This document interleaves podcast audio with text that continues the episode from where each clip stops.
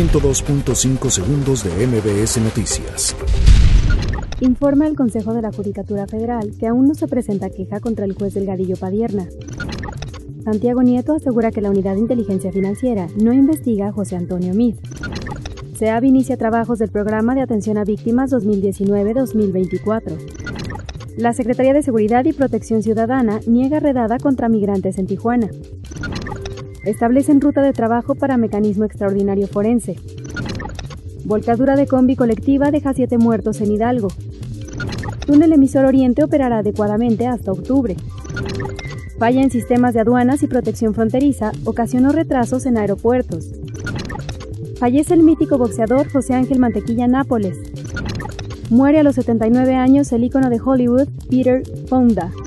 102.5 segundos de MBS Noticias.